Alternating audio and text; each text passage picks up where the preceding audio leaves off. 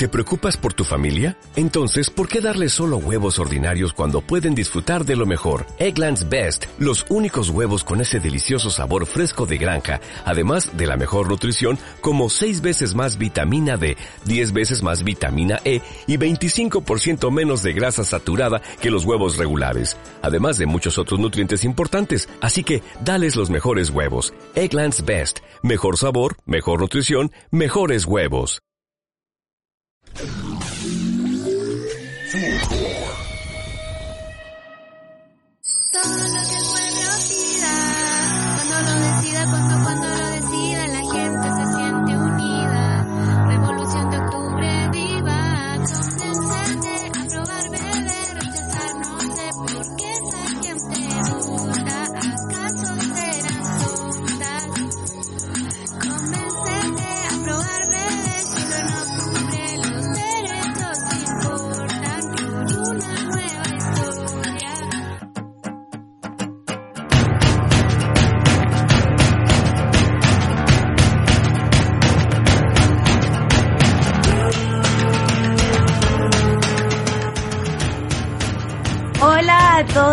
bienvenidos a un nuevo capítulo de su podcast favorito, El que miráis, el día de hoy. Y como siempre, me encuentro muy bien acompañada de mi gran amiga Fernanda. ¿Cómo estáis? Hola, ¿cómo estáis? Bien, bien, un poco nerviosa, weón. Terrible nerviosa porque este capítulo igual pensamos caleta, quién invitar, así como que lo teníamos pensado ya hace un tiempo. Estábamos ahí así como, mm, ¿a quién? ¿A quién? Así que por fin como que logramos dar con, con las personas que, que queríamos. Y nada, pues bien, hace calorcito, así que bacán. ¿Tú cómo estás? Yo bien también, agradecida de los días hermosos y, y también sí, nerviosa, pero muy contenta. Creo que, mm, como tú ya lo decías, va a ser un capítulo muy bacán, muy entretenido, muy necesario a estas alturas de lo que ya está pasando. Se, se están acercando cosas muy importantes y creo que es- era necesario tener esta, este momento. Así que cuéntanos, ¿no quieres contar qué onda hoy día? Hoy día, bueno, en todo el contexto social y de país que estamos viviendo, de un plebiscito eh, que ya se viene a finales de octubre, eh, nosotras ya muy así como apruebo CC y todo, pero en realidad queríamos como eh, entender por qué desde el mundo de las artes y la cultura. Entonces, en este capítulo vamos a, mm, no sé si intentar respondernos, quizás desarrollar un poquito el tema, en qué nos influye como artistas y como trabajadores o trabajadoras de- del arte eh, el cambio de constitución y la constitución actual. Eh, para eso, hoy día estamos con dos invitadas. Eh, si quieres, tú puedes presentar primero. Ya, el día de hoy trajimos a una amiga de la casa, a una chica con la que ya tuvimos un podcast, un capítulo hace un tiempo. Es artista y es podcaster aquí de La Fulgor. Es la Piwi. ¡Uh! Hola, Piwi. Hola, baby. Hola. Oye, muchas gracias por invitarme de nuevo. Estoy muy, muy emocionada. Muchas gracias. Gracias a ti, muchas gracias a ti. Bacán. Y también estamos con, eh, con Danae Díaz, egresada en Teoría e Historia del Arte. Eh, es ayudante mía en un ramo de la U que se llama Arte y Política. Muy buen ramo, muy buen ramo. Ojalá todo el mundo tuviera ese ramo. Eh, y eh, es parte de la Comisión Chilena de Derechos Juveniles, que se llama CODEJU, eh, así que bacán, muchas gracias por estar aquí. Hola chiquilla, oye, gracias por la invitación. Tengo que decir que ustedes se ven muy divinas y yo estoy como como horrible. Como que me arrepiento del outfit de hoy día, pero está bien. Por suerte es un podcast y nadie más lo va a ver. Ay, Para YouTube, ¿o ¿no? Sí, igual va, va para YouTube, pero Bueno, apu- Está apu- bien. apugaré. No va a ser No, ni la primera no. ni la última vez que alguien me ve en este estado, digamos. La cotidianidad. pero ¿Y la vida increíble ahí con, con tus libros, así, bacán. Ah, sí, que una lee. Me encanta. Eh, la Danae también tiene, bueno, tiene dos podcasts, uno que se llama El Polvorín y otro que se llama Danae y los 40 ladrones de corazón. Para que los Eh, son excelentes, así que tienen que puro buscarlo. Hoy día lanzamos un capítulo de feminismo organizado en el Polvorín, así que les invito a, a mirarlo. También de cara al proceso constituyente que ojalá abracemos el 25 de octubre. Sí, es necesario también poner los temas y empezar a aterrizarlos también, hacerlos como más cercanos, creo yo.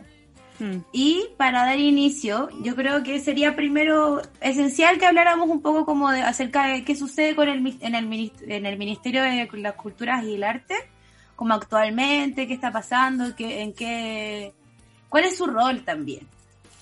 Feña, ¿nos quieres contar un poquito de eso? Eh, ya, po.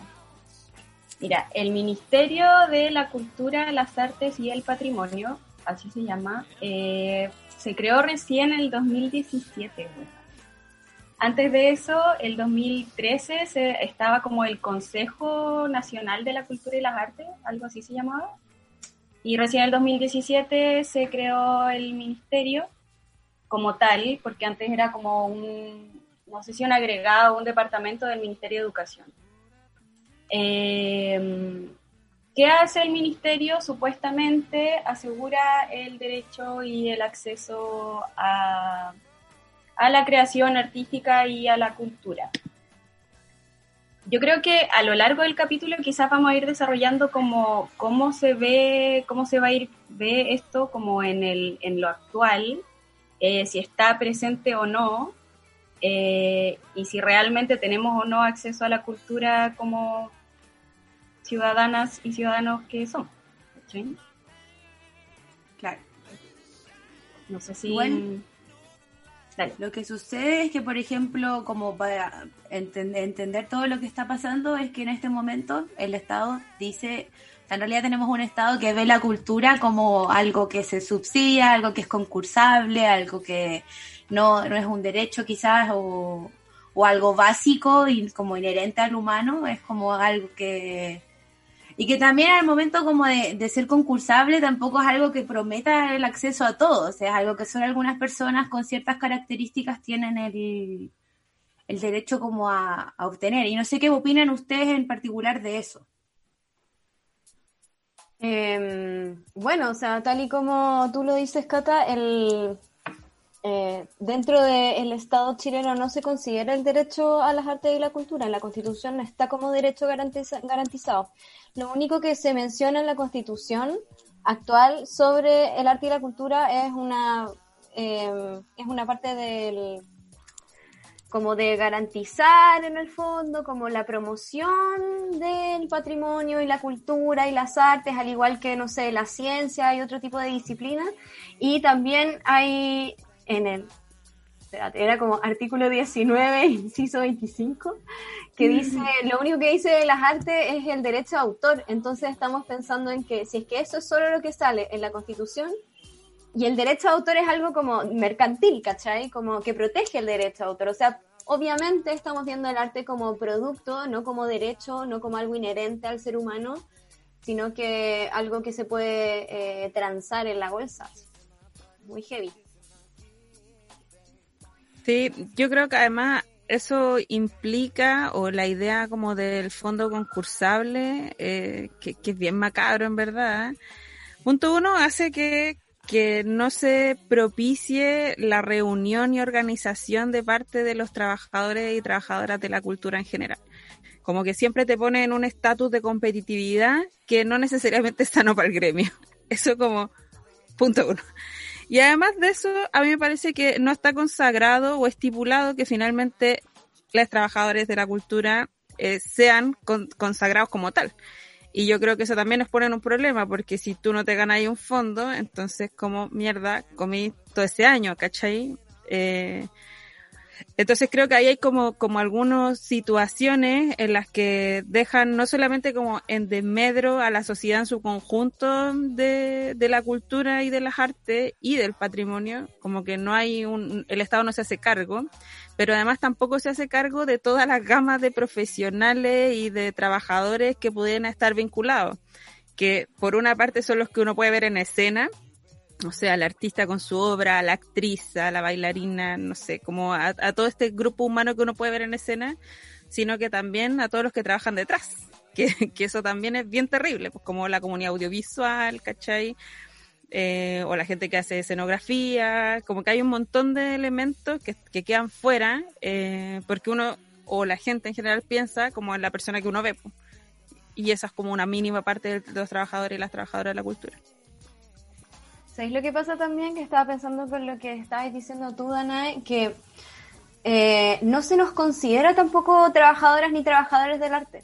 ¿Cachai? Como que no tenemos seguridad social, no tenemos, o sea, todas las, por ejemplo, en contexto pandemia, ¿cachai? Todo lo que, todas estas eh, garantías, subsidios, aportes, ayudas, eh, préstamos, etcétera, todas estas medidas que ha sacado el gobierno para paliar económicamente eh, la, pandemia no nos sirven a nosotros los trabajadores y trabajadoras del arte.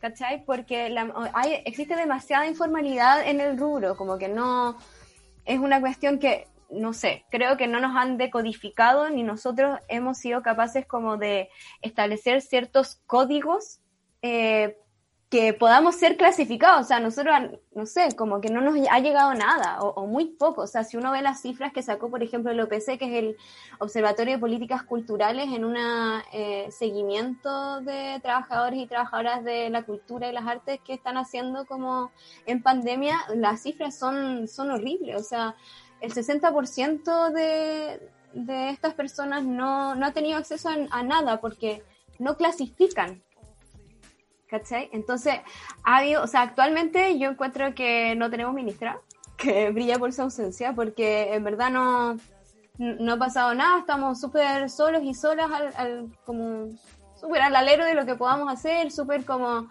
eh, apañándonos entre nosotros mismos. Es muy terrible, en verdad, muy doloroso. Sí. Yo creo igual, creo que hay organizaciones perdón, eh, que hay organizaciones como la ACA, que es como Arte Contemporáneo Asociado, que, que ha tratado un poco de, visibilizar estos problemas. Eh, es una organización que tiene varios años, pero que se reactivó hace poco. Eh, y esta organización agrupa precisamente a trabajadores de la cultura y las artes contemporáneas y, y creo que que ellos han dado una pelea, pero también desde un lugar muy fragmentado, o sea, como desde esto que yo les decía, que al final la competitividad genera que no haya precisamente como tanto ánimo de asociatividad y ese tipo de cuestiones, yo creo que también eh, las organizaciones que han podido avanzar, han podido negociar, han podido como dar petitorios, ¿cachai? Como este tipo de cuestiones son súper pocas y han sido finalmente representativas no de un gran número de socios o de un gran número de trabajadores y trabajadoras de la cultura. Tampoco es que hayan conseguido cosas para ellos, sino que más bien tiene que ver con cómo no tienen tanta fuerza para empujar eh, problemas. Eh, y que por lo tanto también el mundo de la cultura y la arte en general está súper atomizado, o sea, están como los actores, los diseñadores, ¿cachai? Como todo el mundo súper atomizado, la gente que se dedica al audiovisual, y eso también genera un problema, yo creo, como en el tejido social que uno podría pensar en construir ahora de cara al proceso constituyente, por ejemplo. Sí, Igual estuve, por ejemplo, viendo que en el, estallido social en la época, por ejemplo, en octubre del año pasado, se hicieron cabildos donde incluían a, como diferentes personas como de, la escena. Y entonces como que al final lo que hacían eran como mesas de trabajo donde mezclaban artistas con montajistas, etcétera, y al final llegaban como a, cosas que eran un poco en común, como como que querían que se generase algo como un núcleo que, que fuese que como que velase por lo que en realidad necesitamos todos por igual, como los artistas en general. Sí, pues se hicieron estos eh, cabildos culturales, creo que se llama, en Matucana 100, creo que había, y fue mucha, mucha gente, creo que como 6.000 personas. Eh, y se sacaron un montón de, se levantaron un montón de, de propuestas muy interesante, bueno, partiendo por establecer el derecho a la cultura y las artes garantizado por el Estado en esta nueva constitución que vamos a hacer y vamos a aprobar el 25 de octubre. Em, pero sí, pues. O sea, es muy, es muy heavy también lo, eh, como le decía la Dana, de lo fragmentado que está em, el mundo. Y también algo que, que estaba pensando, que em, es heavy que no se reconozca como derecho y que no se garantice eh, cuando, bueno, hay instituciones internacionales que sí, que sí lo hacen y supone que Chile adscribe también a esos acuerdos y todo, la ONU, qué sé yo. Pero al no estar en la Constitución también quedamos súper, súper como lo que votó la ola, ¿cachai? Y, y, al final la típica, pues el típico cliché, lo que nos ha salvado en esta pandemia es la cultura y el deporte. Al final. Yo también creo que hay como una concepción en torno a la cultura y quizás aquí me voy a pegar una patinada, pero yo creo firmemente lo que voy a decir. que la cultura no es solamente lo que se da como en el estrato alto o no sé, pues en el museo, en estas instituciones más como de corte tradicional, eh, sino que también la cultura se da, por ejemplo, en la tele. Y, y o sea, la, convengamos que la televisión es lo que ve la mayoría de las personas. Entonces, ahí también uno dice como, bueno, ¿dónde estamos nosotros metiéndonos ahí, cachai? No digo que sea como una tarea precisamente de eh, las organizaciones que, que tienen asociado a los trabajadores y trabajadoras de la cultura, sino que también yo creo que tiene que ver con cómo eh, se abren espacios desde, por ejemplo, TVN, que se supone tiene un directorio con gente que es que viene desde el Estado, caché, como, bueno, desde el gobierno en particular, pero como eh, lugares como ese tampoco se abren a que haya como una mayor promoción de cultura, que haya una mayor promoción en torno al patrimonio, caché que si tú no tenés cable no tenías acceso a otro tipo de materiales y quizás la televisión podría ser una forma de garantizar estos accesos sociales, ¿cachai? Yo en verdad estoy estoy súper convencida de lo que estoy diciendo. Eh, ahora no, no, se me ocurre cómo bien arreglar el mono, pero creo que, que todas las cabezas piensan mejor que una, digamos. Entonces, obvio que se pueden generar estrategias que sean razonables, que sean entretenidas, que sean novedosas, que no sean basura y que puedan entrar en diferentes capas de profundidad para que cualquier persona pueda asimilar este tipo de información, conocimiento, eh, no sé, pues como que yo creo que, que ahí se requiere mucho eh, y yo creo que hay gente capacitada para usar espacios así, pero que no tienen cabida. Pues, y eso es bien penca, pues es bien penca, es bien terrible. Sí, pues como dos cosas importantes de las que tú dijiste. Uno es como, ahora último, el, lo que mencionaste eh, de la televisión.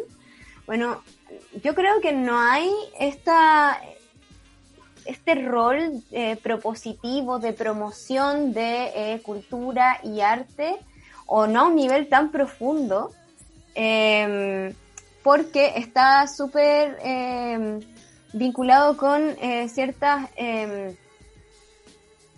eh, como lógicas de mercado. Al final, como que lo que no tiene rating no, no nos sirve. Entonces, ¿para qué vamos a poner una cuestión experimental de, no sé, arte contemporáneo, no sé, revivir el ojo con el arte, ¿cachai? Como, no sé, o, cualquier, cualquier cosa, eh, dibujos para niños, eh, etcétera, si es que no tiene rating, no lo van a hacer. Entonces, yo creo que ese es como ahí un gran problema eh, de, de cómo estamos pensando los productos culturales y los procesos culturales.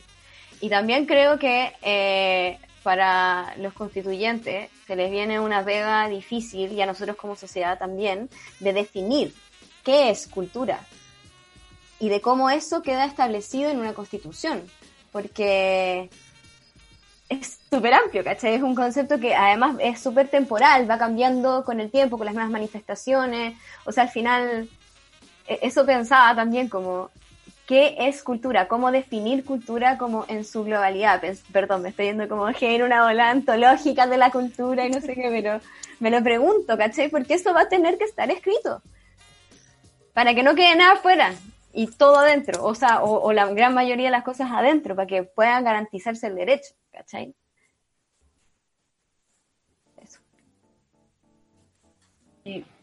Como que, uh, ah. sí, pues han hablado hartas cosas, eh, y una de las cosas que más me resonó, por lo menos de lo último que dijo la Piwi, fue como eh, cómo pensamos los los procesos artísticos, los procesos culturales, como en el fondo, ¿por qué nos hace pensar que un programa televisivo no tendría tanto rating? ¿Cachai? Como porque claro, pensáis como en un programa cultural y, pienso como que se me viene esta musiquita como ¿cachai? y, como súper lento así y, en el fondo es como, eh, claro, pues, eh, cómo se hacen los programas, ¿cachai? ¿Quiénes los hacen? ¿Con qué perspectivas?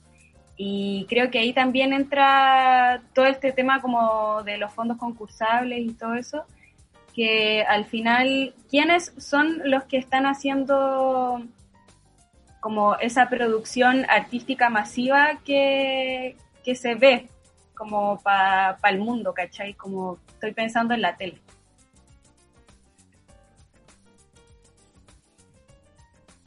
es que yo creo que que igual si existiese como un cambio en, la constitución, como que eh, llegaría a suceder, y se, eh, espero también, un, al entender que es una agua necesaria y que es una agua como que eh, es parte de, empezaría a generarse también como un interés, ¿cachai? Más que un interés, como un, una necesidad de, ya empezar a, ponerlo en un espacio, ¿cachai? Como, también sería súper interesante como empezar a ver qué pasaría con eso, cómo iría eso moviéndose. Igual, por ejemplo, yo, no, no sé si, si a ustedes les pasa, pero yo creo que han habido como intentos de producción cultural desde los términos más amplios del concepto, digamos, en la tele abierta y que les ha ido bien. Eh, y, le ha ido bien porque la realización es bacán, porque tuvieron fondos para poder hacerlo, ¿cachai? Como un montón de, elementos asociados a que finalmente uno pueda ver un producto de calidad, de, distintas capas de profundidad. Yo cuando digo eso me refiero a que le funcione a alguien que no tiene educación artística y a alguien que la, que la tiene y que le hace sentido de todas formas. Em, y no sé, pues como que antes, no sé, daban programas como de bandas eh, por ejemplo, ¿cachai? Que, que, funcionan y que creo que, también son interesantes. O sea, igual les voy a comentar un programa que quizás puede ser basura, pero yo veo caleta de tele, me encanta, no, no lo voy a negar. Y creo que es necesario también para tomarle el pulso al lugar donde uno vive. Y, y por ejemplo, estaba este programa donde hacían como una, como una guerra de rap, así como de improvisación y no sé si lo cacharon ya que era como medio web, así tenía toda una onda, pero caché que eso incorpora a un lugar de la población que es súper amplio, que escucha esa música y que no solo la escucha, sino que forma parte de su imaginario cultural de la población, ¿cachai? Donde esas, esas cuestiones se dan. O sea, yo vivo en Peña y en Peña, Peñalén, y hay caleta de como, ya encuentros de rap, así como este el suicidio, así como que cagaste y moriste, ¿cachai? Como muy, muy en una onda bacán y, yo creo que eso forma parte también de un público interesante eh, que es más juvenil quizás, pero por ejemplo si yo analizo el fenómeno del rap y la improvisación en la micro, a la gente igual le gusta. Y la gente que no necesariamente escucha rap o, hip hop, no sé. Y creo que dar espacios como a esos lugares eh, puede ser interesante para encontrar comuniones, porque tal como lo decía la Piwi, el concepto de cultura es súper amplio. y podemos hablar, no sé, de que el programa Pancho Saavedra, este que recorre el país, es un programa cultural. Y sí, pero quizás si lo hacís como desde otro enfoque, eh, podría ser más interesante todavía y no tan espectacularizado. Em, no sé, yo creo que, que, hay que abrirse a las posibilidades. Yo antes era súper como, como que pensaba muy mal de la tele y y en mi casa siempre está prendida la tele y, y, siempre vemos tele. Y como que me fui dando cuenta que hay cosas que se pueden rescatar, hay cosas que si le dais más espacio o no un horario de mierda, por ejemplo, más gente la va a ver definitivamente, porque si ponía un programa a la una de la mañana, francamente, ¿cachai? Como no esperemos más rating si lo ponía en un horario a pérdida o no, como que convengamos. No sé, cuando dieron el, el documental del MBL fue pic de sintonía un día domingo en la tarde ¿cachai? Ese tipo de cosas no se nos tienen que olvidar. Y sobre todo cuando pienso en que la, población o la sociedad vamos avanzando hacia un territorio donde hay parece que más inclusión de la vida artística y cultural en todos sus niveles, vamos avanzando hacia allá, pero resulta que, no sé, pues cuando gana el corto del oso, la vida del oso, cuando gana el Oscar, justamente ese año habían recortado el presupuesto audiovisual en, en el presupuesto anual del año, ¿cachai? Y ahí uno dice como, o sea, efectivamente parece que la institucionalidad en el sentido del Estado está yendo como en una dirección y parece que todos nosotros estamos yendo en cualquier otra que definitivamente no es la misma. Y creo que de cara al proceso constituyente hay que, hay que asegurar varios elementos. Uno, que la, que la constitución garantice el acceso a la cultura, al arte y al patrimonio, como tres elementos esenciales que hay que cuidar, que hay que resguardar y que, y que eso se hace desde el Estado, sobre todo en términos de recursos. Pero también reconocer a quienes hacen estas labores como trabajadores. Porque cuando no pasa eso, finalmente los que somos o que estamos vinculados al arte y la cultura y trabajamos en esto, finalmente nos damos cuenta que termináis rascando el poto con tus propias manos, que no tenéis seguro para nada, que si te da este virus maldito, te moriste en FONASA, ¿cachai? Si es que la tenéis. Em, y nada, pues como que al final termináis muriendo en la precarización del honorario eterno, pues como entonces creo que igual eso incentiva poco también a que hayan como más voces que quieran participar, que quieran ir a copar los espacios necesarios para hacerlo, ¿cachai? Y eso ha sido todo porque el Estado ha dejado de lado, absolutamente de lado la cultura, el arte y el patrimonio. Eh, sí, como eh, recuerdo también que en que en un momento, no me acuerdo en qué gobierno, pero uno de los gobiernos de la concertación, eh, dijeron como, ya no vamos como a... ay, ¿cómo era? Era como, como que ya no vamos a, apoyar más a los artistas para que hagan su arte, ¿cachai? Como que no, no, y vamos a hacer que concursen y que como que eh, ya no, ellos no van a hacer las reglas, nosotros vamos a hacer las reglas. Y eso hizo que en el fondo eh, cagáramos con los fondos, fondos concursables, ¿cachai? Que en verdad es la única vía eh, de acceso a plata del Estado que tienen hasta ahora eh, todos y todas los trabajadores y las trabajadoras del, arte y la cultura. Y te estoy hablando así como personas como yo, que somos artistas visuales y que no pertenecemos a ninguna institución, o no sé, el GAM, ¿cachai? O no sé, eh, la Universidad de Chile, la Universidad Católica, ¿cachai? Como que ellos también tienen que postular a, fondos concursables. Y eso es súper heavy, porque en el fondo está ahí... Eh, trasladando la competencia al, al hacer algo como muy esencial del rubro cuando no tiene por qué ser así. Eh, y con respecto al, a esta cuestión del apoyo también en pandemia del ministerio eh, a las personas que trabajamos en, en estas áreas, eh, también se dijo con respecto al que le recortaron presupuesto a ciertas instituciones como el GAM, el Teatro eh, Municipal, etcétera, eh, como que se pusieron a alegar, ¿cachai? Me acuerdo de una carta que se mandó al Mercurio eh, del director del GAM y fue respondida por uno de los asesores del ministerio diciendo como, ay, tanto que les gustó como no pronunciarse con respecto al estallido social y como la violencia, bueno, estas son las consecuencias, así, pero cara de palo, ¿cachai? Como, como si de nuevo la misma lógica, como, como la lógica de los favores, como si es que no tuviéramos derecho a trabajar en el arte, ¿cachai? Es como, por favor, onda, pidiendo permiso, bien, por favor, déjame trabajar, por favor, por favor, déjame trabajar en lo que me gusta, en lo que estudié y lo que, no sé, produzco, ¿cachai? Es súper heavy, como si no fuera, como si no fuera un derecho, como que las cosas súper confundidas, como muy heavy. Sí.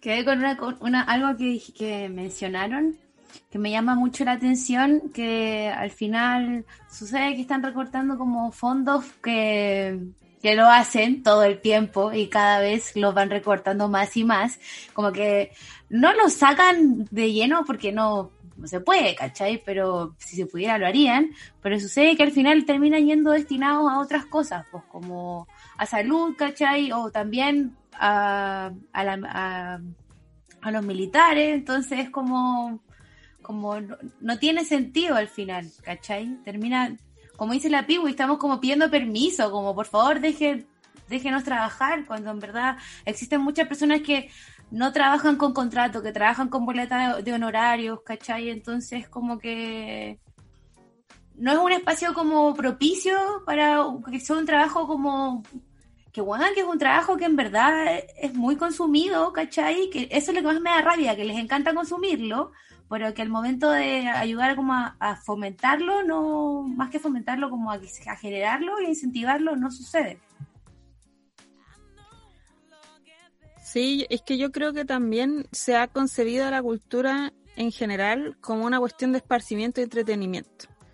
Y yo creo que tiene un algo de eso, sí que sí. O sea, esto de que, no sé, la gente decía en pandemia, uy, como que, claro, he visto toda la serie, como bacán. Buena onda, pero igual esa es como la arista del entretenimiento respecto del arte. Pero ¿qué pasa con todo el resto de la producción que no es necesariamente entretenida, que, que, no digo que son, que sean, como que no son para reír, digamos, que son, que son obras que te motivan al pensamiento o a otro tipo, a, a la reflexión, caché, que, que son una invitación a eso. Y que uno dice como, bueno, estas cosas entonces no caben en el contexto como espectacularizado que imagina la gente de, en general de la cultura, ¿cachai? Y yo creo que eso tiene que ver con una concepción eh, desde la educación, o sea, por eso no es loco que el, que el Consejo de la Cultura y la Arte haya estado alojado en el Ministerio de Educación, porque supone que hacían un trabajo conjunto, se supone. Eh, y ahí uno ve cómo disminuyen ahora, por ejemplo, de arte, ¿caché? Ya, bueno, en fin, pa que solo pasa en Chile, el mejor país de Chile, pero lo que quiero llegar con esto es que igual la producción artística no es solamente entretención y no tiene que serlo, ¿cachai? Y que también tiene que haber producción que tiene un carácter más analítico, que quizás queda alojado en la academia y, y eso no tiene por qué ser malo, pero sí hay que buscar canales de comunicación entre esa academia o entre esa producción y cómo eso se trabaja o, llega de manera conjunta también a la población en general.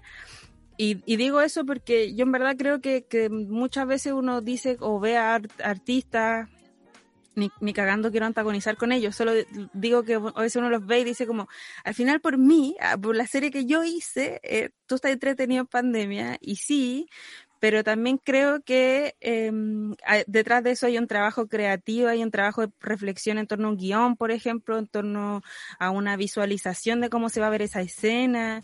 Hay como un montón de, de pega que no necesariamente es entretenida, ¿cachai? Y como en el sentido de cómo le llega a uno y que y que nada pues que eso también es parte de la producción artística y que tiene que permitirse como que finalmente cuando uno analiza no sé pueblos eh, no sé a los griegos ya por ejemplo burdos pero a los, a los griegos analizar como un país lo primero que hacía era ir a un museo bueno, como obvio porque ahí es donde tú rescatas el ánimo cultural de una época de un tiempo determinado ¿cachai? Y, y, y, entonces no ponerle atención a la cultura es también como omitir tu existencia en el mundo en ese contexto determinado. Es así de radical. Y por eso es nefasto que no sea constituido como un derecho, porque entonces es como si estuviéramos viviendo sin marcar un precedente o una huella en el contexto en el que estamos. Heavy. Heavy, heavy. Estoy, estoy muy, muy, muy de acuerdo contigo, Dana. Muy de acuerdo.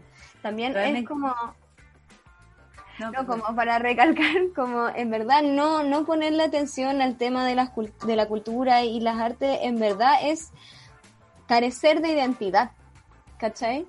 Es muy heavy. Es como... No, no entiendo, no entiendo qué queremos. ¿Queremos ser qué? ¿Qué? ¿Estados Unidos? ¿Qué, qué, qué queremos? ¿Como que queremos imitar otra cosa? No, po, ¿cachai? Como eh, en verdad es carecer de memoria, de identidad, de, eh, construcción simbólica también. Eh, eso, eso, perdón, Cata. No, iba a ser un comentario como muy personal y muy como de cómo me estaba sintiendo en el momento. Lo que me pasa es que la rabia como que de repente siento y como que me genera escuchar como lo que sucede. Igual es como rica, es como ya, igual las cosas en verdad uno puede tomarla por las manos, ¿cachai? Y como, no sé, es como, no sé si quiero utilizar la palabra esperanza, siento que está muy manoseada, pero un sentimiento un poco parecido a eso. Solo quería... Igual mantener. no le tengamos miedo a la palabra. Star Wars me ha enseñado, mira, que soy una fan de Star Wars, tengo que decirlo también. Como que cada uno con su fanatismo, yo no juego a nadie, no me juzguen a mí. Pero eh, sí, pues, yo que soy fan de Star Wars, en verdad la, esperanza es lo que uno abriga y que mantiene la, utopía presente, ¿cachai? Y entonces yo creo que cuando uno está haciendo todos estos reclamos que uno hace, que uno hace en la calle, los carteles que veía en la revuelta en octubre, ¿cachai? Todas estas cosas que uno ve, uno tiene que decir, bueno, ¿cómo, cómo hacemos la traducción de tantos no, de tanta economía del no? Eh, ¿Cómo hacemos toda esta traducción de no a lo que sí queremos? Y yo creo que estamos ahora en ese proceso, como a definir pensando en cómo definimos qué es lo que queremos y eso yo creo que es lo más desafiante que no que probablemente me toque experimentar en la vida porque es como un, juego social, ¿cachai? Con todo lo que conocemos que va a ser complicado, pero porque además yo soy una convencida y aquí les voy a tirarme hashtag que tenemos con el, en el polvorín, que, que es que no basta con aprobar, ¿cachai? No basta con que hagamos la campaña, con que vayamos con nuestra chapita, nuestra polera a todas partes, así como yo apruebo, CC, ¿cachai? sino que yo creo que yo creo que va a ganar la prueba. mira, súper convencida del futuro. Yo creo que va a ganar. Espero con todo mi corazón que también sea la convención constitucional. Em, pero creo también que, que, ahí no termina, que ahí recién empieza el mambo y que ahí para adelante, porque no tenemos nada seguro, ¿cachai? Que eso es lo más brígido de todo. Queremos abrazar este proceso con ninguna seguridad. Estoy hablando como en términos sociales en general, ¿cachai? Pero nosotros como trabajadores de la cultura, del arte, del patrimonio, tampoco tenemos nada asegurado acá, ¿cachai? En volá podríamos llevar un constituyente, sería la raja igual, buena onda, pero no sabemos, ¿cachai? Y entonces yo quiero abrazar este proceso de incertidumbre también y ahí ponerme a pensar también y a construir qué, cómo queremos hacerlo qué cosas van a ser nuestros pisos mínimos y que el tejo sea lo más pasado que podamos, ¿cachai? Porque, porque bien, así debería ser. Y como no tenerle miedo en ese sentido a la esperanza y a construir como un país como lo queremos. Porque cualquier rechazo te podría decir, en Estados Unidos hay mucha cultura. Bueno, sí, pero toda es privada. Y cuando queréis garantizar acceso, lo privado no es garantizar acceso. Entonces, claro, ahí hay que como pensar efectivamente cómo garantizamos esos accesos y eso que ya veníamos conversando. Yo estoy muy de acuerdo con que el, con que no se termina o no, no basta con hashtag, no basta con aprobar. eh, porque no, o sea, se nos viene un camino heavy y nosotros como ciudadanía tenemos que estar más aguja que la cresta, weón, a todas las weas que vayan saliendo, pero así estar súper informadas, como en verdad investigar todo súper bien, asesorarse, porque esto va a ser largo y esto van a ser como luchas que vamos a ganar o vamos a querer ganar eh, para que se haga bien la weá, porque sabemos cómo también cómo funciona eh, la política chilena, ¿cachai? Siempre nos, nos, pasan gato por liebre, siempre, siempre, siempre. Siempre nos tratan de confundir con que no sé que se está tramitando, que no sé qué. No, weón, onda. O va a haber partido de Chile. Sí, va a haber partido de Chile. No, pues weón, onda, ya, pues. Ahora es nuestro momento de demostrar que estamos vivas, que eh, estamos aguja y que en verdad eh, no puede pasar. Y yo creo que como gremio eh, artístico-cultural tenemos que estar súper eh, alineadas y alineados eh, con respecto a estas cosas para que no pase de nuevo lo mismo, ¿cachai? Y totalmente, como que a mí también creo que hay un proceso de incertidumbre muy grande y mm, tengo un poco de miedo igual por eso, porque en el fondo, claro, eh, apruebo convención constitucional, pero ¿qué viene después de eso eh, en el mundo, por lo menos de la cultura? Porque se están mirando muchas, muchas otras cosas y, y no se le está dando el espacio y el lugar que, que se merece, ¿cachai? Y justamente también eso es un proceso muy largo en el que vamos a tener que pelear caleta en el que vamos a tener que conversar constantemente, tenemos que ganarnos todos los espacios, ¿cachai?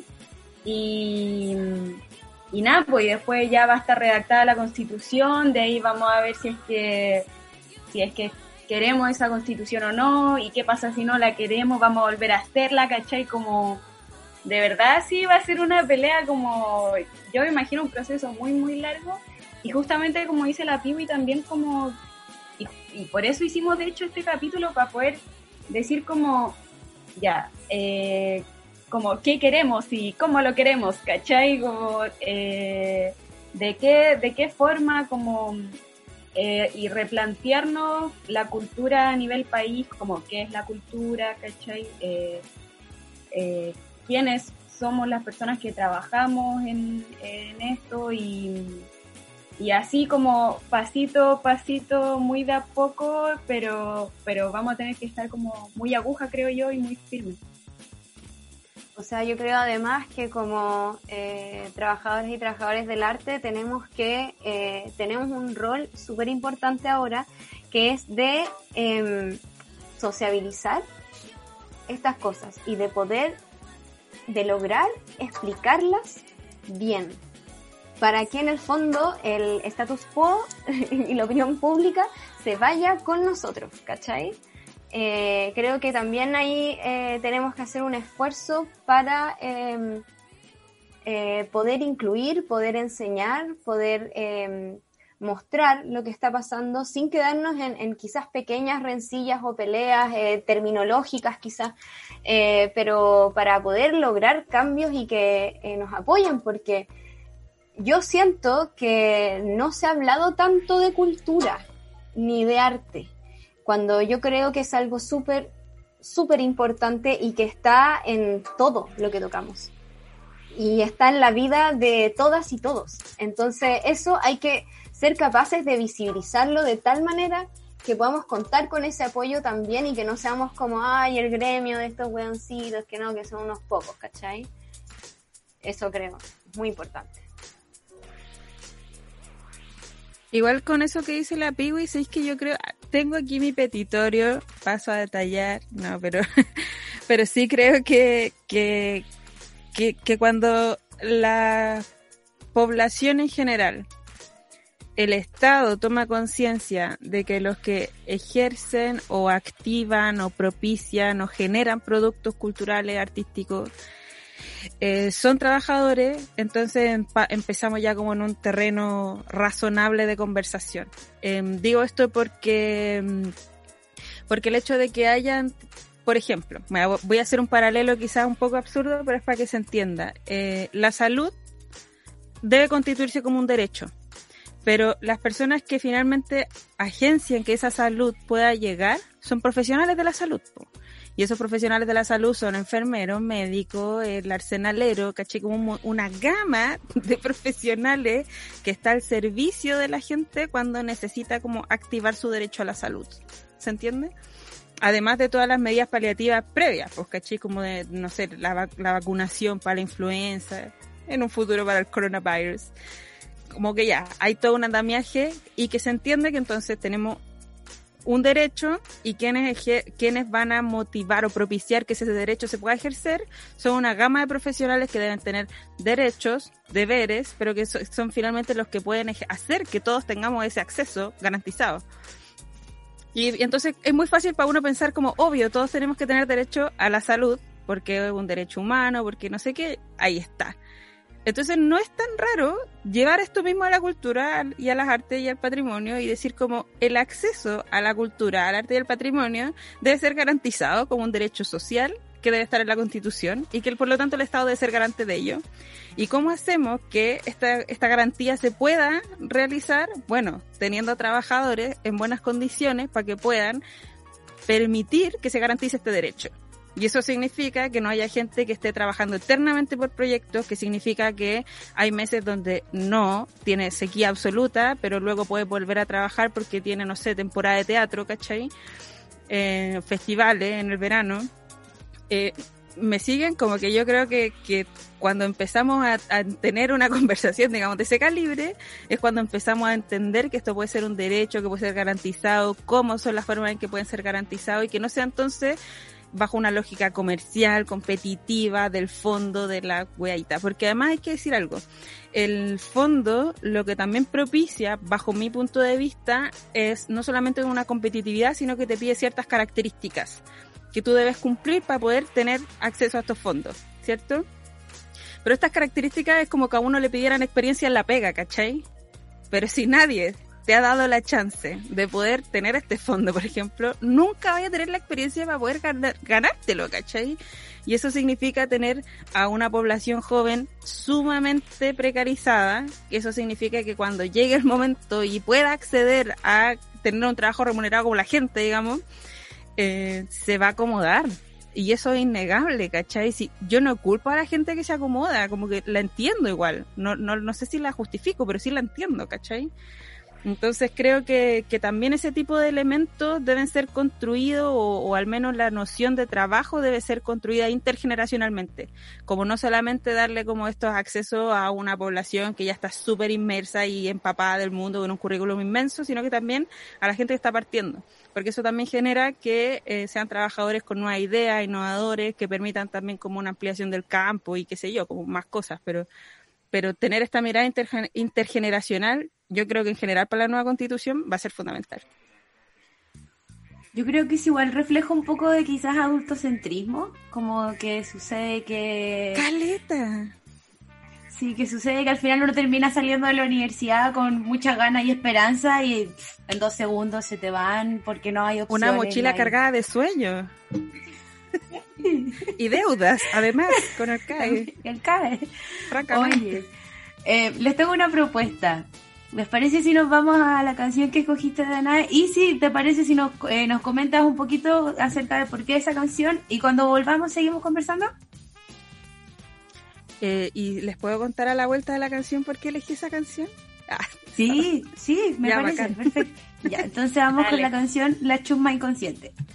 Y el mundo está como está, porque todos tienen mala voluntad. Y el mundo está como está, porque todos tienen mala voluntad. Y el mundo está como está, porque todos tienen mala voluntad. Y el mundo está como está, porque todos tienen mala voluntad. Somos la chuma inconsciente, incapaz de tener opinión. Somos la chuma inconsciente, incapaz de tener opinión. Somos la chuma inconsciente, incapaz de tener opinión. Somos la chuma inconsciente, incapaz de tener opinión. Somos lo mal hablado, lo mal pensado, lo mal vestido, lo mal portado, lo que queremos, librar al gato que está encerrado. Somos los rotos de mierda, de piel morena y la cabeza negra.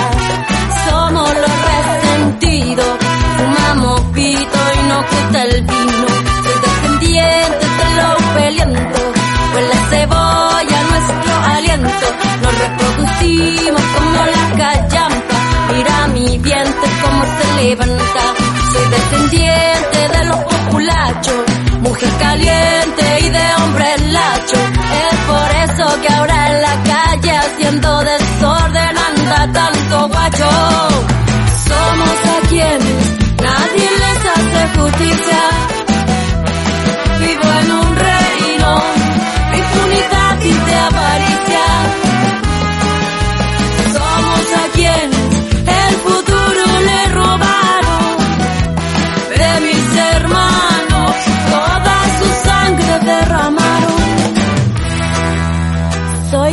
Poblacionales, hablo a chucha y no tengo modales. Somos los guasos sureños, hablamos mal y tomamos pipe. Soy de los más marginales, aprendimos a nadar en los canales. Juego con la tierra, juego con la calle, que no me enfermo y nunca tomo antigripales. Soy de los más ordinarios, caminamos deformando el diccionario. Un intro bacán, sucuática y mortal, de identidad territorial tú no cachai.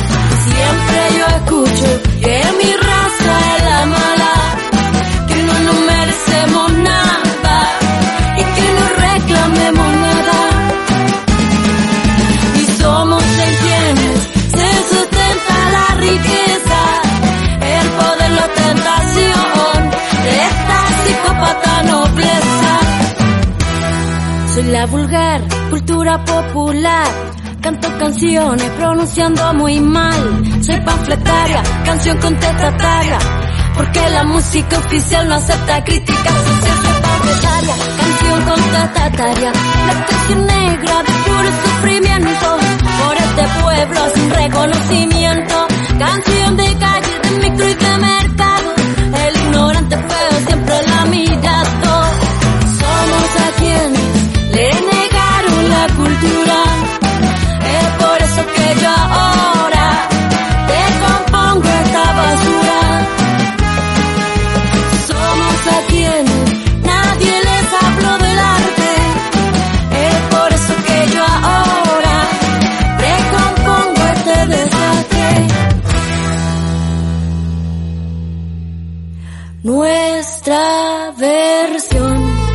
no está los diarios ni en la tele, pero la de mil colores las paredes. Criminalizan si te pones a pensar. Somos delincuentes para la cultura oficial.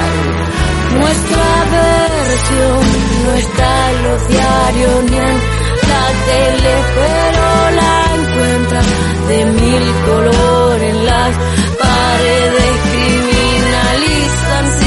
Pones a pensar. Somos delincuentes para la cultura oficial.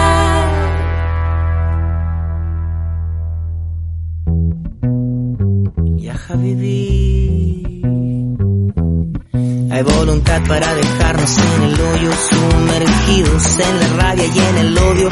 Pero tenemos fuerza y creatividad para escapar y encontrar libertad.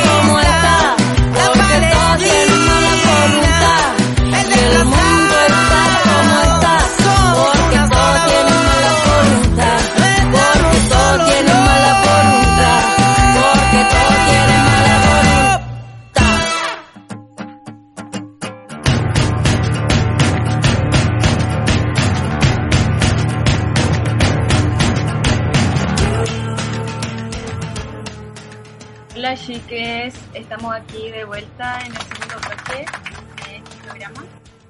Y mm, gran canción de Evelyn Cornejo, gran, gran canción. Eh, Danae, cuéntanos por qué elegiste esa canción. Ya, elegí esta canción eh, porque, eh, porque me gusta Caleta, pero además de, de, esta explicación que, que es muy del gusto, ¿no? Como quizá poco seria, eh, yo creo que tira varias frases que estamos como, como conversando ahora, pues, ¿cachai? Y una de ellas es que somos a quienes les negaron la cultura precisamente porque no ha habido acceso garantizado a la cultura y al arte. Eh, y creo que, que eso también ha generado que la producción que se hace desde la onda más popular, más colaborativa, más del underground, entre comillas, como del bajo pueblo y todo lo que queramos, eh, también ha sido negada, ¿cachai? La historia oficial se ha escrito con una cultura que es aristocrática, que es blanca, que es heteronormada, ¿cachai? Em, que es patriarcal y en ese sentido yo creo que, que también depende de nosotros hacernos un espacio eh, como a punta de codazo eh, y poder dar cuenta como de que se están haciendo otras cosas, ¿cachai? Eh, creo que también eso es importante y, y cuando la Evelyn Cornejo dice como, bueno, el futuro no, nos los quieren, nos los robaron, creo que hoy día tenemos como la oportunidad de que no nos roben más el futuro y no nos saquen el futuro. Eh, y que a pura punta de construcción, que va a ser ardua, ardua, pero, pero yo confío igual, me gusta confiar. Hay días en que uno amanece deprimido, sí, pero cuando amanezco deprimido escucho esta canción es como, ah, ya, se puede, uh, entonces como que está bueno igual, como creo que, que quería transmitir ese espíritu por medio de esta canción que es tan fantástica. Amo a la Evelyn Cornejo. Oye, eh, gran canción. A mí me quedaron como hartas cosas que, mm, me quiero agarrar de, de una frase que dice, somos delincuentes para la cultura oficial. Alta frase. Eh, y a raíz de eso quisiera como introducir algunas cosas que estuve leyendo, quizás como más de la Constitución, y que me llamaron mucho la atención y dije como, "Mm, mira, estas bases, weón, como rígido. La primera, y yo creo que ya la más, eh, por decirlo de alguna forma, repetida, es este tema como lo que se dice como esta parte de la Constitución, que la voy a leer literal, eh, dice, bueno, que asegura, entre comillas, como dice, la libertad de conciencia, la manifestación de todas las creencias y el ejercicio libre de todos los cultos que no se opongan a la moral, a las buenas costumbres y al orden público. eh, que esa weá, bueno, esa weá, por favor, saquémosla de ahí, weón, está así, pero asquerosa. Eh, hay otra parte que dice, mm, esto, perdonen mi ignorancia, no sé si son decretos, no, pero hay otra parte que dice, el derecho a asociarse sin permiso previo, aunque se prohíben las asociaciones contrarias a la moral, al orden público y a la seguridad del Estado. Brigio igual. Y eh, hay otra parte que eh, en relación también como a las asociaciones, eh, que habla sobre como, eh, como las cosas quizás como más como, eh, no sé, como los eventos y cosas así, que es un artículo que dice en los espectáculos artísticos de números vivos que se presenten en radioemisoras, canales, bla, bla, ahí eh, describe una serie de dice ramadas, exposiciones, circos, carpas móviles y establecimientos similares. El 85% de los artistas que se expresan en el idioma castellano, a lo menos, deberán ser chilenos. Los conjuntos eso se considerarán para estos efectos como un todo indivisible y su nacionalidad se, se determinará por, el, por la del 85% de sus componentes. Brígido, lo encontré. Weón, yo no conocía esta weá y fue como, qué chucha, weón, el estado culiado facho, así como el gobierno facho, como, qué weón, la constitución culiada que, que tenemos y las bases culturales, weón, estas son las, las bases culturales que hay en la constitución que se hizo en dictadura, weón. Y justamente creo que, que toca ese tema como eh, somos delincuentes para la cultura oficial, claro, pues ahí habla como qué es la cultura oficial y qué es lo que está como permitido, por decirlo de alguna forma, ¿cachai? Eso, encontré muy interesante. ¿Sabéis que sobre lo que decís tú, a, mí me gustaría decir una cuestión que, que el otro día tuve invitada en otro programa, porque como a uno le gusta hablar, la invitan a hablar, porque así es una. Y sabéis que hablábamos de lo mismo, como bueno, pero ¿qué, qué pasa? No sé, pues viste que hay un grupo de evangélicos por el apruebo. Que, que es gente evangélica, que, que protestante, que quiere también una nueva constitución. Y sabéis que yo siempre había tenido un, un sesgo súper así como, nah, que, que. Como súper hater con la cuestión. Pero yo creo que tenemos como una responsabilidad donde igual en la constitución, ah, mira, mira, te voy a tirar una frase, frase al bronce, como cabemos todos. Eh, y en ese sentido, o sea, claro, cuando tenía un evangélico que te dice que poco más que por existir eres satán, y que son como los evangélicos que están en la franja del rechazo, eh, entonces uno los ve a ellos y dice, bueno, yo no quiero construir nada con estas personas, y en el fondo yo porque existo soy el mal, pero sin embargo estos evangélicos por el apruebo son, tienen una onda súper como de respetémonos, ¿cachai? Y, y nosotros creemos en esto y si tú no, puta, está bien, ¿cachai? Pero, pero hay que garantizar derechos y están en la misma línea en el fondo que nosotros. Y quizá uno, una espera cosas más pasas para la punta, tipo como para que el aborto pueda ser libre, ¿cachai? Quizá ahí los chiquillos no quieren. Pero eh, sí yo creo que hay una, mm, ellos le dicen como libertad de conciencia y, que por lo tanto llaman a votar libremente. Y heavy, como que uno dice, bueno, es como, son como evangélicos del siglo XXI real. Y, Y les digo esto porque, porque yo creo que cuando queremos hacer una nueva constitución es para sacar cosas así. Eso, lo, lo que tú acabas de leer es eh, como los artículos que permiten que haya una dictadura, que, que, que no permitan el libre desplazamiento de las personas por el lugar público que habitan, ¿cachai? Que no haya como, que no se, entienda a Chile como, como si fuera la gran cosa y no un territorio que puede ser poblado por varios pueblos, ¿cachai? Y ese tipo de cosas yo creo que son las que garantizaron desde la dictadura, que fue civil y militar, y que nada, pues nos ponen en esa, en, e- con, en esa espada y la pared. Yo no puedo creer que hayamos aguantado tanto tiempo, que bueno, que ahora se puede hacer algo.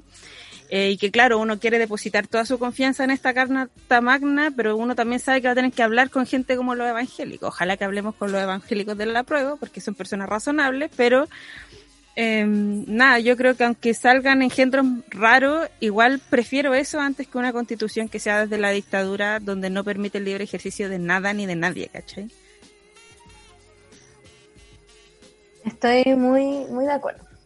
Y mm, con respecto a lo que la Feña leía, eh, me hizo acordar como toda esta cuestión que existe en la constitución actual, como este, como la patria y como los monumentos patrios y no sé, Chile, el mejor país de Chile, como, weón, ¿qué onda esta onda súper ultra nacionalista, fascista, como, ¿qué onda? Y, me acordé que el, lo único que dice de patrimonio es el patrimonio eh, y de monumentos patrios. Y eh, como de, de cuestiones como la bandera, por ejemplo, símbolos patrios, eso era. Entonces hay como una exacerbación también de, de la figura imaginaria Chile y, y, y como y, y súper eh, enfocada como en solo un área de figura simbólica chilena, pues, porque en el fondo sabemos que hay mucho tipo de expresiones que también son chilenas o no y dan lo mismo. Pero es heavy como en la constitución también como eh, se, se le da tanto bombo a esa cuestión y se protege tanto esta eh, idiosincrasia nazi. Chao. Igual sabéis que me gustaría decir algo que, que me parece como fundamental. Yo creo que hoy día hemos corrido como estos límites de lo que pensábamos posible y de lo que pensábamos por cultura. Y nunca voy a olvidar que eh, tomé un curso en la universidad, un curso en el que aprendí caleta, tengo que decirlo, Isabel Jara, I love you, que lo sepa. Eh, pero esta mujer eh, hizo un curso que se llamaba Totalitarismo o Desafección. Y lo que trataba de abordar era que en el fondo en la dictadura quizás no hubo así como un no produzcan esto, a pesar de que se quemaron libros, caché, que se persiguió a muchos artistas, sobre todo los artistas que estaban vinculados con la UP, pero pero por ejemplo existieron personas como Lepe, existió gente como el CADA, que igual de alguna forma se hizo espacio, como estoy hablando de la producción cultural, que igual pudo seguir produciendo a pesar de todo en, un, en otros lenguajes más críticos que la gente no entendía, ya sí, sí a todo. Pero eh, igual pudieron estar porque finalmente el cambio cultural que impulsó la dictadura no fue tanto como en no hagan esto, sino que fue en la cultura como ordinaria, en la cultura cotidiana, a eso me refiero con ordinaria. Que en la cultura de todos los días, esta como de generar que la gente anduviese como militar en la calle, que la gente, que las mujeres usaran falda, que los hombres usaran el pelo corto, que las mujeres usaran el pelo largo.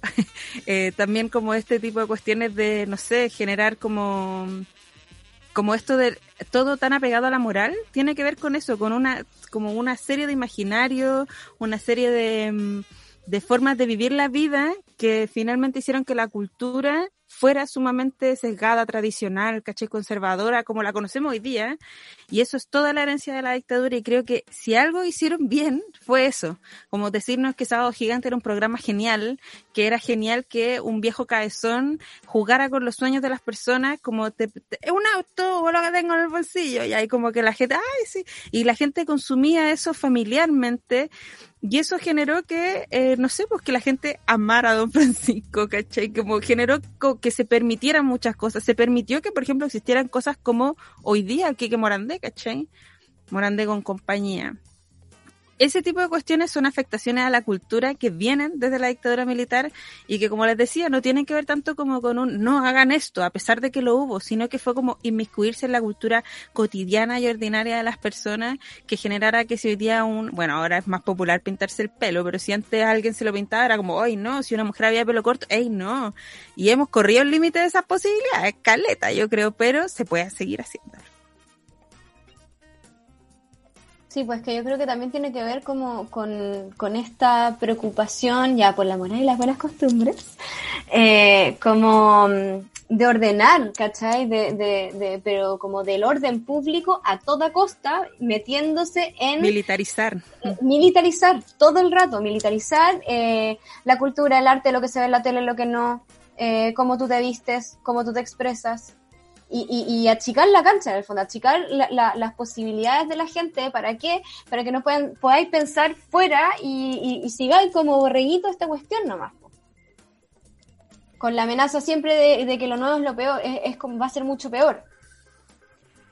Y yo siento que ahora igual sigue pasando, pero siento que tienen otros elementos que los, los que utilizan. Por ejemplo, a mí me resuena mucho que sigamos en toque de queda, ¿cachai? Como que esa weá siento que es como que te siguen metiendo esa weá, te siguen como trayendo como recuerdos como pasados, ¿cachai? Como recuerdos de Vietnam, como le dicen.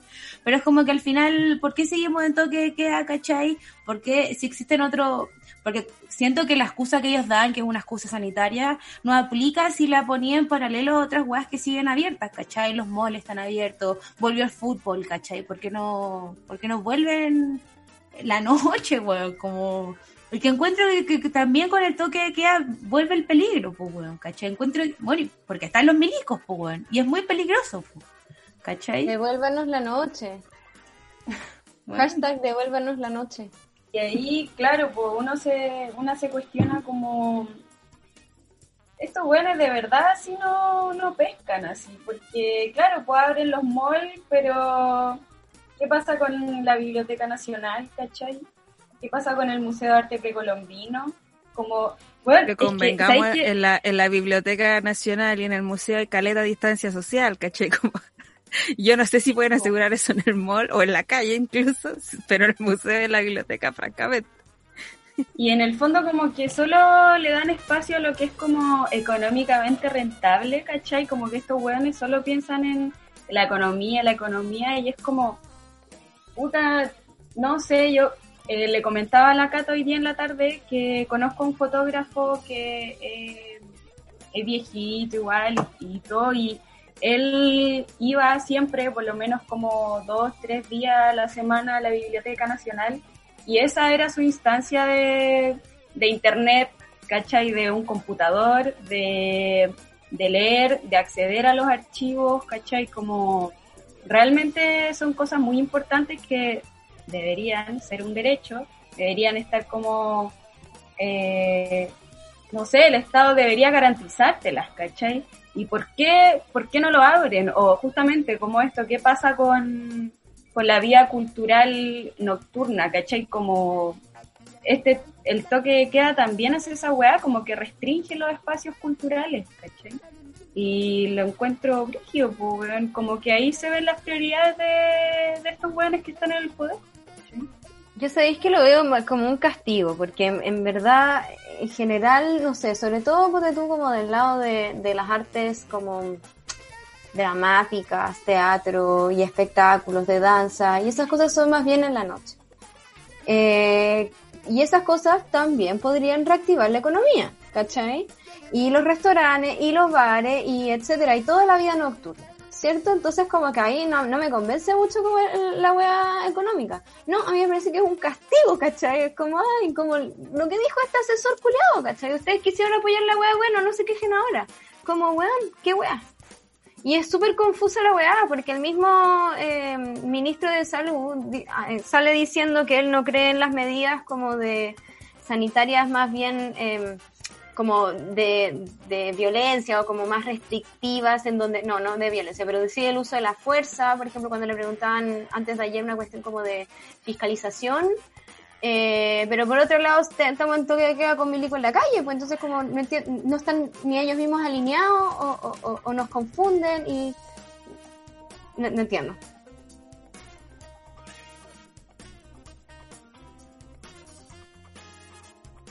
Sí. Yo creo que, mm, que nos odian, que este sistema está mal, está totalmente mal. Y no quiero hacer la fiestas, pero en cuestión del tiempo, eh, vamos a la sección, ¿les parece? Estamos no, no, en la hora. no. Puta, quedaron temas en la pauta. Pero Oye, ¿podemos extendernos un poquito más? Nos van a tener que invitar de nuevo. Eh, sí, quedó el tema, por ejemplo, de la paridad. Queríamos hablar de eso. Muy importante, no sé si podremos tocarlo así. Un, un. Ya, bueno, sí. Sí, dijo que dale. Démosle, yo creo que cerremos con ese tema, como Ya, sí, cerramos con ese Eh, tema. Entendiendo que eh, si sale a prueba convención constitucional, cosa que yo eh, todas mis fichas para que eso pase, eh, sería la primera constitución que se armaría de, de forma paritaria. Eh, por lo cual espero que se haga con una perspectiva de género.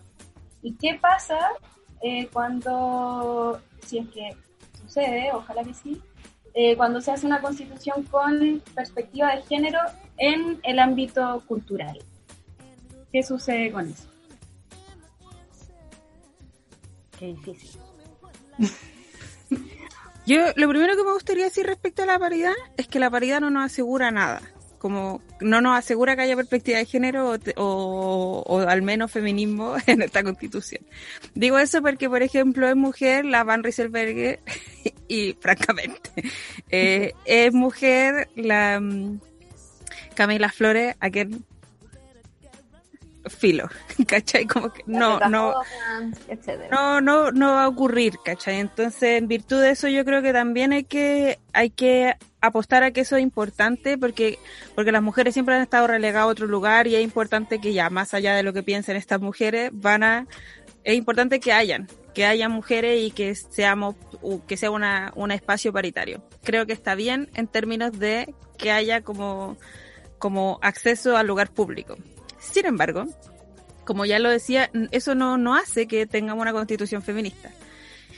O con teoría, o como con una perspectiva de género, y en ese sentido creo que, mm, que tenemos una talla, como que todo es arduo en este proceso, y tenemos como arduo que garantizar derechos, bueno, va a estar brígido, como que no te vuelvan el agua, ¿cachai? Como que hay cosas absolutamente vitales en que están en juego, digamos, en este nuevo proceso.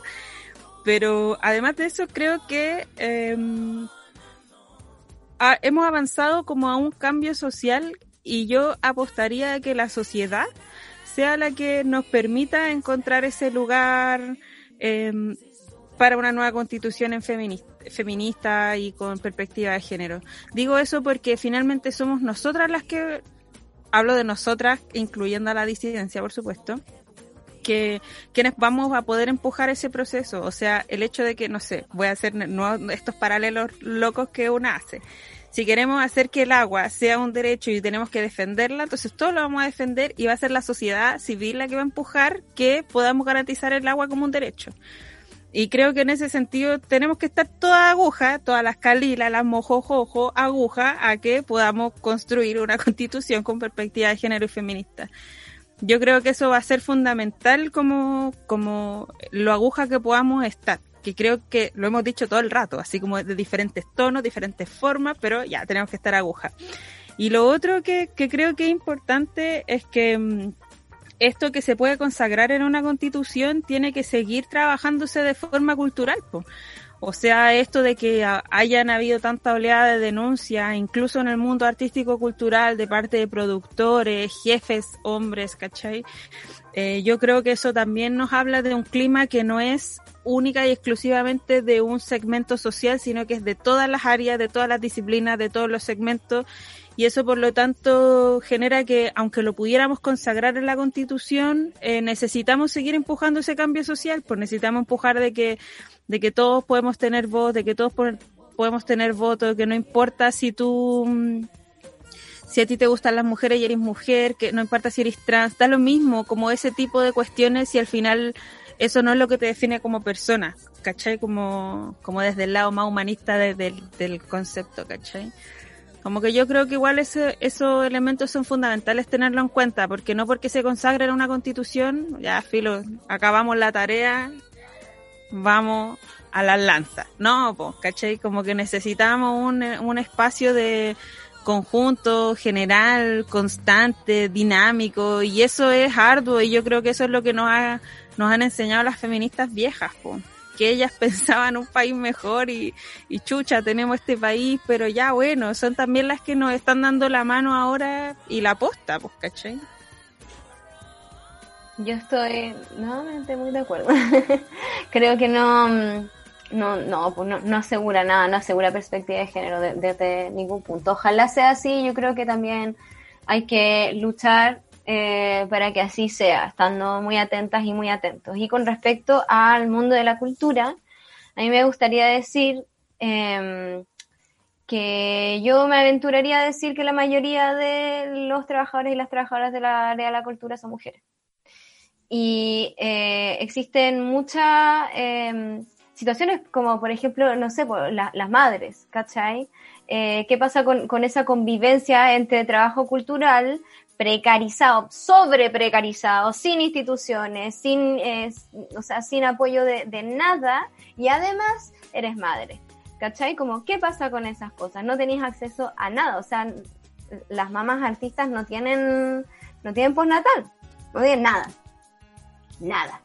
Y mm, creo que esas cosas eh, se, eh, se po, podría ayudar a que, a, que o sea, que la paridad podría ayudar a, poner ese foco, por ejemplo. Sí, yo igual me quedo con eso que decía Danae, como poniendo los ejemplos de lo que pasa en la política actual, como, como que la paridad no, no nos va a significar nada. Existen mujeres actualmente en el Congreso que, que se han visto como llamadas por otros intereses más económicos, más políticos, que son totalmente lejanos a lo que necesitamos en este momento. Y creo que, que es una agua que ya tiene que estar, tiene que haber espacios, así como también tiene que haber escaños para pueblos indígenas, ¿cachai? Como para, como en ese sentido, pero creo que es un espacio que hay que pelear, así como hay muchos más espacios que hay que pelear y es una pelea constante, creo yo y, seguir haciéndolo y sociabilizar la situación con palabras, lo que, lo que está pasando, con acciones también, creo que, que creo que es un buen camino. Lo veo como un buen camino. Sí, sabéis que sobre eso que decía la Piwi, yo no tengo, tengo una prueba que es muy suficiente, pero eso hace que no tenga dudas. Por ejemplo, en arte, en la Chile, que es un lugar que conozco muy bien, eh, la mayoría de la, la, matrícula de estudiantes nuevos que llega cada año para ser artista visual es mayoritariamente mujeres. Y si tú uno hace como el cálculo de quiénes son los que están exponiendo o los artistas que por generación tienen más visibilidad en el mundo cultural, son en su mayoría hombres. Y entonces ahí uno se pregunta qué pasó con todas las chiquillas que quedaron en el camino. Como no podemos decir que todas fueron mamás, pues porque eso no ocurrió, ¿cachai? No ocurre. Entonces ahí hay como evidentemente hartas cosas que pensar que, que, que, que esas son las pruebas que tenemos. Pues no tengo pruebas, tampoco tengo dudas, pero, pero yo creo que están ahí, pues están presentes, súper palpables y no hay que ser un genio matemático para darse cuenta de esa cuestión.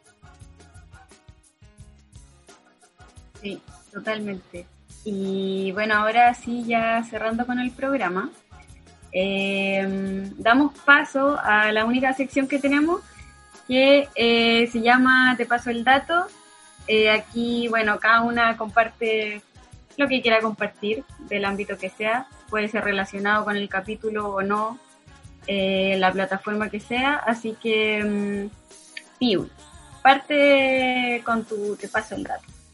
Ya, yo quiero pasar el dato primero, el podcast Te Calmas, de la Fulgor también, que eh, bueno, ahora ya terminamos la, la, segunda temporada, pero están los capítulos de la primera y de la segunda que están muy buenos. Nosotras hablamos sobre eh, feminismo, educación, hacemos una bajada, eh, más amable a ciertos temas contingentes que han estado eh, pasando en el último tiempo para poder entenderlos mejor, porque yo creo que a veces uno se pierde con tanto tecnicismo y con puras invitadas bacanes.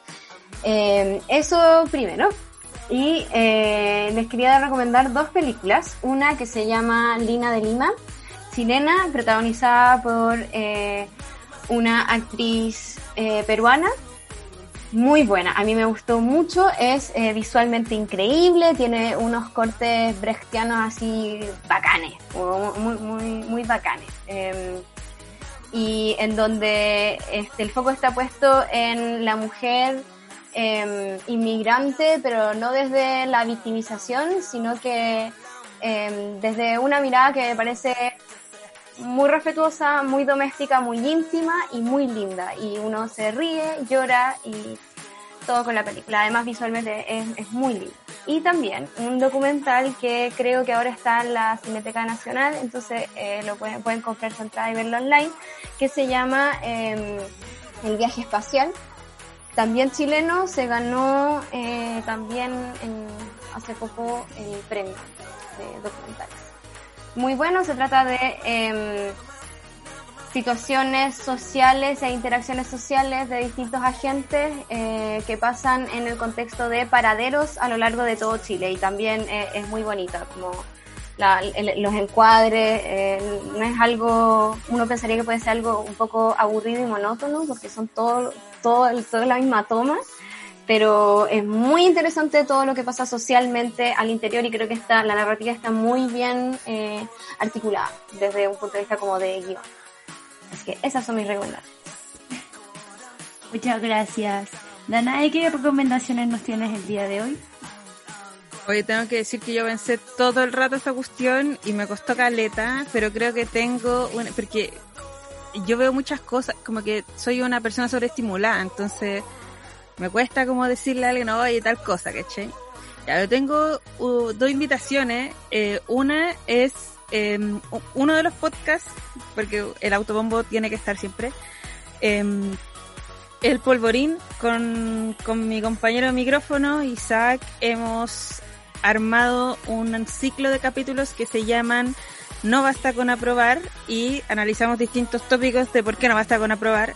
Uno de ellos fue, no, hicimos una inmersión en una marcha del rechazo y tenemos audio privilegiado, entonces le invito a escuchar ese capítulo, fue heavy, no, no fuimos ninguno de nosotros dos, fue un compañero y colaboradores, así que nada, les invito a escuchar esos capítulos, el segundo sobre organización territorial con asamblea de, de distintos lugares de Chile. Y, y este tercer episodio que salió hoy día fresquito es sobre feminismo organizado. Hablamos con gente, mujeres bacanes, así que nada, tienen que puro darle un ojo también como por si no están convencidos de que no basta con aprobar, pues escuchen esos programas porque ahí tenemos una línea brígida y, y está bueno.